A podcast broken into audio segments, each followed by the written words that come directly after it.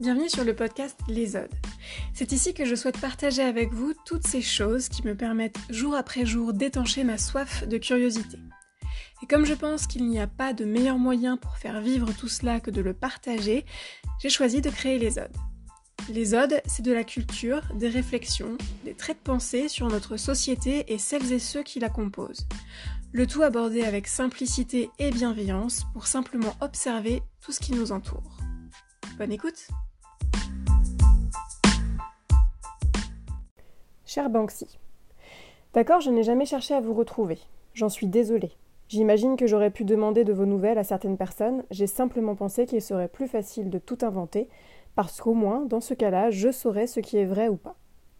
Je vous aime, je vous déteste et j'éprouve de l'indifférence à votre égard. En fait, je vous regarde en ce moment même.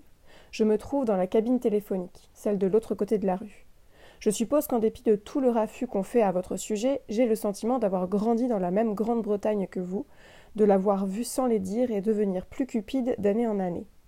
Donc par la loi des proportions inverses, et vu la situation complètement pourrie que nous vivons, les gens positifs me gonflent et ceux qui ont le courage d'être négatifs me remontent le moral.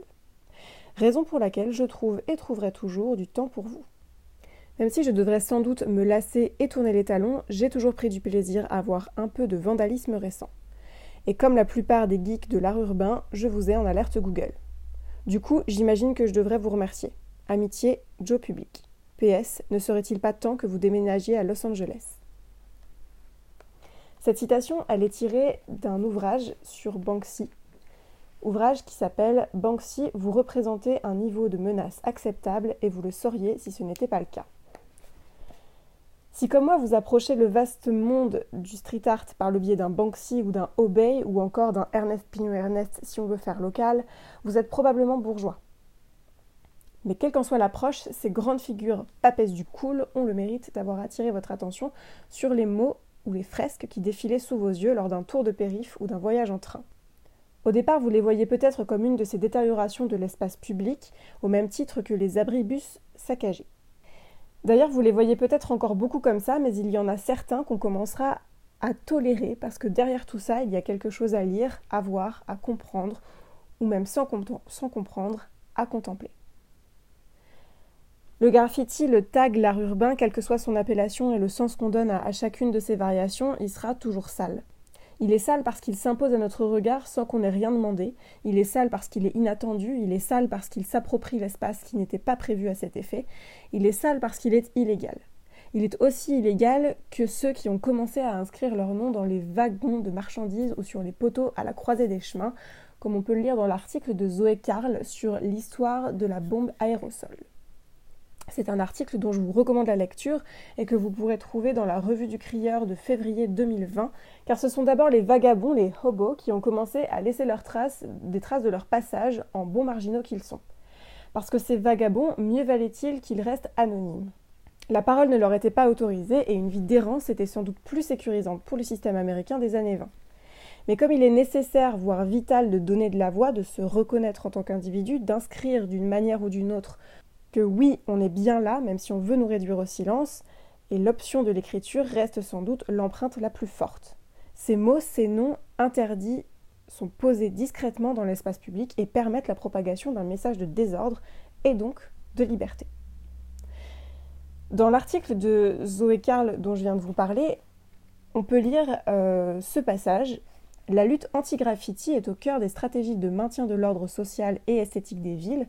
Elle se dote d'un cadre juridique et politique spécifique, mais aussi d'une économie qui lui est propre, avec les sociétés d'effacement. L'histoire est ancienne et largement documentée dans le champ des politiques publiques par les chercheurs en sciences sociales et les géographes. Comme le rappelle la sociologue Julie Vasselin, le lien entre la problématisation des écritures publiques et les questions de salubrité urbaine témoigne de l'ancienneté de la lutte anti-graffiti au nom d'enjeux hygiéniques et environnementaux qui remontent au tournant des 19e et 20e siècles détérioration de l'espace public. Mais qu'en est-il en fait des autres marques autorisées, celles-ci, qui tapissent déjà nos espaces? On a souvent montré euh, qu'on n'a jamais été autant sollicité par l'écriture euh, autour de nous. Il y a par exemple les anciennes, les devises sur les monuments, sur les administrations publiques, il y a la euh, signalisation, etc. Mais le plus important d'entre eux, évidemment, ça reste le panneau publicitaire. Parce que qu'en est-il de ces panneaux publicitaires? N'abondent-ils pas eux aussi les rues, les façades des maisons? Et ces mêmes panneaux, si nombreux, mais auxquels nous nous sommes, nous, sommes accoutumés, euh, à tel point qu'on ne les voit plus, sont bien présents. Ils ont en fait cette capacité assez formidable d'être vus par tous sans même que nous en ayons pleinement conscience. On pourrait alors se demander innocemment comment se fait-il que cette affiche promotionnelle pour un magasin d'ameublement ne soit pas aussi une nuisance grave à l'espace public? Un trouble à l'esthétisme des beaux immeubles du 19e siècle ou aux jolies maisons de campagne. Si vous êtes déjà allé à Paris, je suppose que, ça a dû être le cas une fois dans votre vie, ou ne serait-ce que d'aller dans des grandes villes, euh, des grandes métropoles, vous avez sans doute vu ces affiches absolument gigantesques du nouveau Samsung qui recouvraient littéralement des bâtiments classés euh, sur les bords de Seine. Et je dois dire que j'y repense que maintenant à cette affiche. Parce qu'au moment où je voyais ce téléphone monumental suspendu à une façade, je me souviens avoir été davantage impressionné par la taille de la publicité et m'être questionné sur comment ils ont pu imprimer ça, mais bon sang, comment ils ont réussi à l'accrocher, qu'est-ce qu'ils ont fait pour que ça tienne, plutôt que de me dire on ne voit plus la façade de ce bâtiment et on ne la verra pas pendant quelques mois. Ce pouvoir-là, il est donc incroyable parce qu'il est autorisé et il est valorisé par ceux mêmes qui défendent l'espace public contre les nuisances, qui, elles, créent un sentiment d'insécurité chez la population, sentiment que l'on a pris soin d'entretenir parce que c'est plus facile ainsi.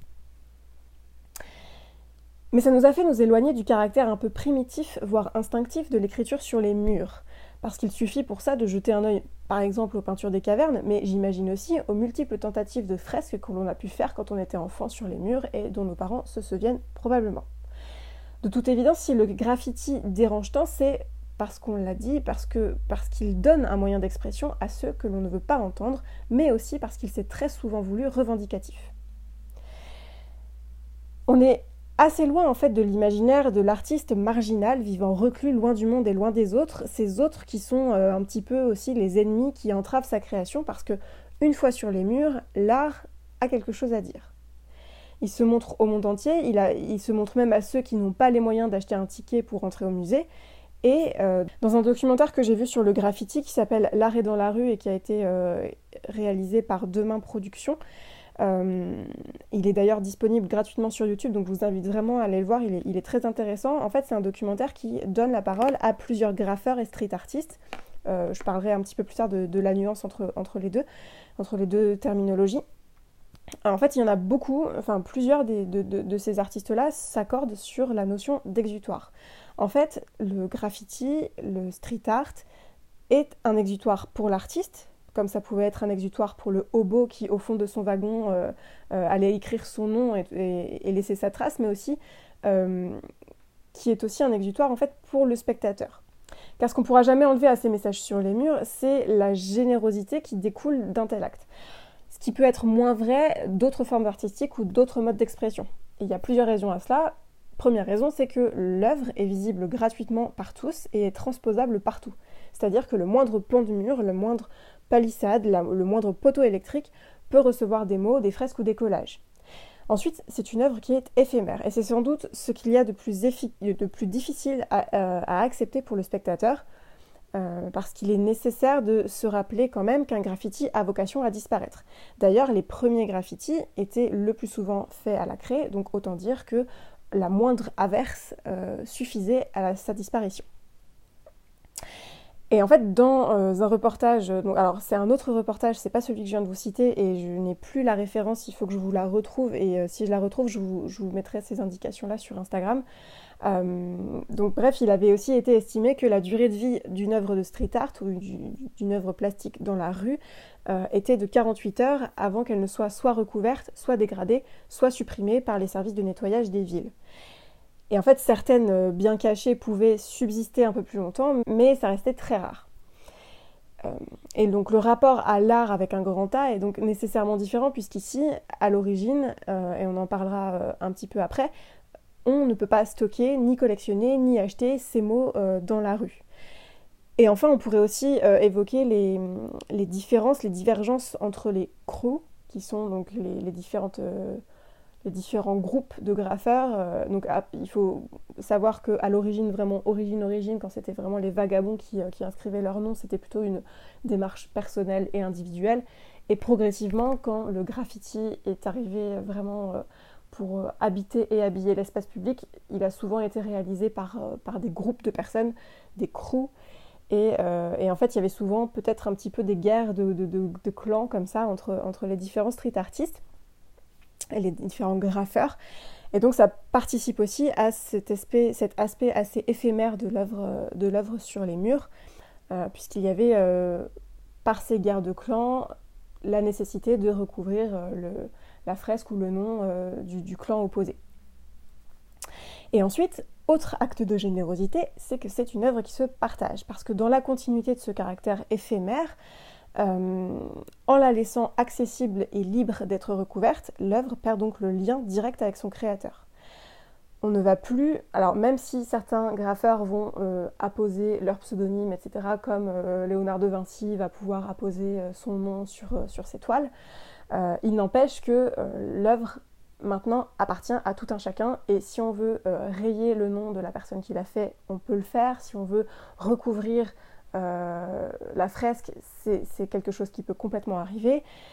Et en fait, dans, le documentaire L'art est dans la rue, il y a un des graffeurs qui expliquait en fait que cette notion de partage, elle s'explique aussi par la capacité à réinvestir l'espace pour apporter simplement de la couleur euh, et de la joie, comme il, le disait, à ceux qui regardent, euh, un petit peu comme un moyen de contrer le gris des barres d'immeubles. Donc en fait, il y a quelque chose de très humble dans cet acte de, de, faire, euh, de, peindre en fait les murs et d'écrire sur les murs. C'est quand même quelque chose d'assez humble parce qu'au-delà de les, tous les codes et de toute l'organisation qu'il peut y avoir à l'intérieur même de, ces crews, il y a quand même cette cette notion de partage et, de, et ce détachement en fait que l'artiste peut avoir envers son œuvre, ce qui n'est pas toujours le cas dans les œuvres plastiques et, dans les œuvres d'ailleurs euh, tout type d'œuvres en général.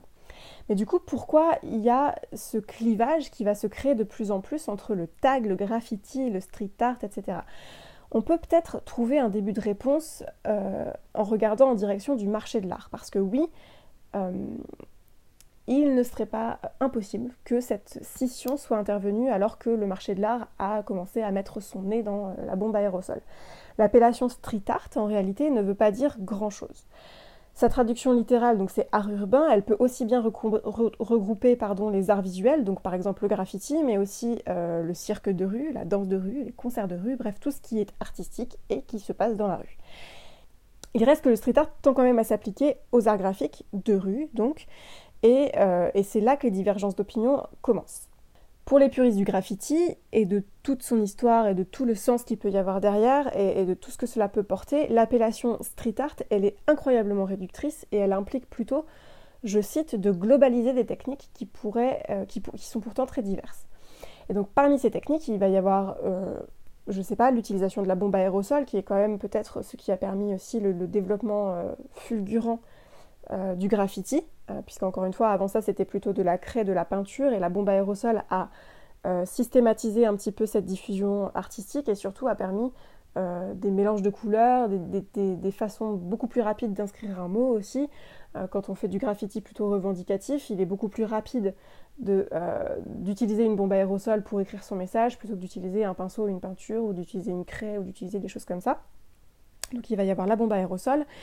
Il va aussi y avoir donc la peinture au pinceau, il y a le pochoir, il y a le collage, il y a une, multitude de techniques qui sont possibles. Et en fait, l'appellation street art, elle va globaliser cela et euh, pourtant, elle est, euh, elle est nécessaire aux yeux du marché de l'art. En fait, cette globalisation, elle est préférable pour le, pour le marché de l'art parce que ça lui donne un cadre identifiable qui permet, par exemple, de déterminer sa valeur. Il faut pas oublier que le graffiti, ça reste du vandalisme, ou du moins ça a été longtemps considéré, et c'est toujours d'ailleurs considéré comme du vandalisme, comme quelque chose qui n'est pas cadré, qui ne rentre pas dans le cadre et donc qui, euh, n'est pas normé. Le fait de, créer cette appellation street art, ça permet donc de normer et euh, d'encadrer aussi euh, cette façon de faire de l'art et donc de lui donner ensuite une valeur. Une valeur marchande, bien entendu.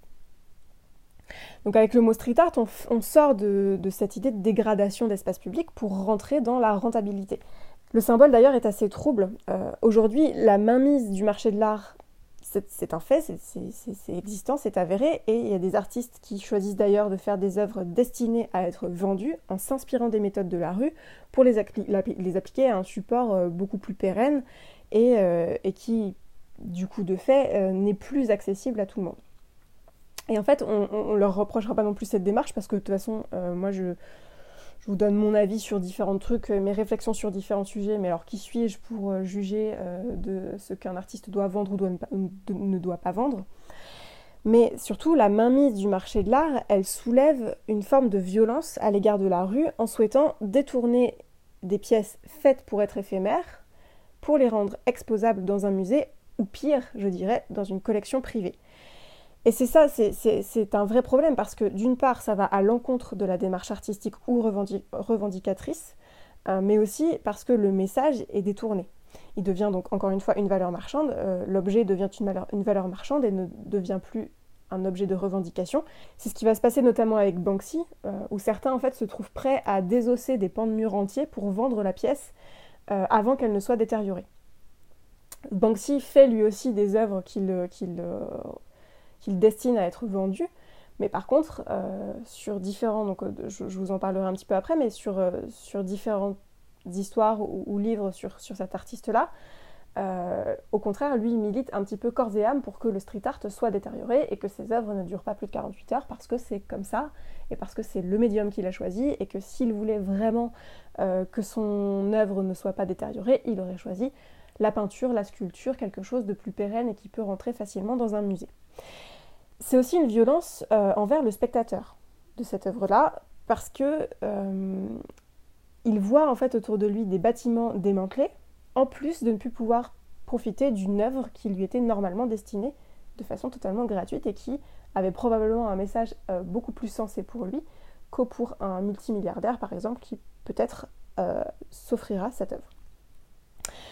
Pour autant, je ne vais pas rejeter en bloc et je ne vais pas jeter toutes mes pierres contre le street art. Parce que parce qu'en fait, je n'ai pas, euh, pas les codes, ou du moins je commence seulement à les avoir, je n'ai pas les codes du graffiti et j'ai été bercée par cette idée de détérioration de l'espace public, euh, etc. Et donc je pense que je me serais jamais, euh, sans doute, intéressée davantage à tout cet univers, à tout ce mode d'expression, s'il n'y avait pas eu un street art plus globalisé qui était passé par là. Parce que ma première approche avec, avec l'art urbain, c'est hyper compliqué du coup d'essayer de donner une appellation, mais avec cette expression dans la rue, euh, elle a été faite par exemple avec les collages d'Ernest Pignon et Ernest. Et puis ensuite, il y a eu euh, les fresques que je commençais à regarder avec plus d'intention euh, quand j'étais en train d'attendre mon train à la gare ou n'importe. Et après tout ça, tout, tout est venu ensuite parce que ça m'a plu visuellement, j'ai trouvé qu'il y avait quelque chose d'engagé, j'ai commencé à lire ces mots qui étaient potentiellement pas, pas lisibles quand on considère que c'est de la détérioration, on va pas nécessairement les lire. Là, on les lit, on essaye d'en comprendre le sens, et, euh, c'est grâce à ça, en fait, euh, j'ai un petit peu fait le cheminement inverse, quoi. Donc, je vais pas non plus jeter, jeter la pierre au, street art. D'autant plus que je pense que le rapport au graffiti, il est aussi très culturel. On ne percevra pas euh, de la même façon d'un pays à l'autre cette expression dans la rue. Dans les pays du Nord, je dirais, euh, les pays européens, euh, on en a fait quelque chose qui troublait l'ordre public, mais c'est pas pour autant que dans tel ou autre pays, ça sera quelque chose qui sera considéré de la même façon. Donc la perception, elle est très différente, je pense, d'une culture à l'autre. Mais il y a un point commun quand même qui peut être trouvé, qui est celui de euh, se servir des murs pour dire quelque chose. Que ce soit de la revendication pure et dure, ou que ce soit simplement un, joli message d'espoir, euh, je sais pas, quelque chose. Euh, mais aujourd'hui, plus que jamais, les murs continuent de parler, et que ce soit pour dénoncer des inégalités, afficher les luttes féministes, dénoncer des actes politiques ou sociétaux, ou simplement pour donner un peu d'espoir et de couleur sur des murs, ils n'ont jamais été aussi bavards et ils n'ont jamais été autant couverts de mots. Et plus que couverts de mots, en fait, ils ont été couverts des mots que de ceux qu'on aurait souhaité euh, rendre muets. Et c'est là, je pense, tout l'intérêt. Et il serait sans doute utile que ces mots dépassent la pensée de ceux qui voulaient les rendre muets. Donc il est temps de passer euh, au corner culture. Donc j'ai beaucoup parlé de Banksy.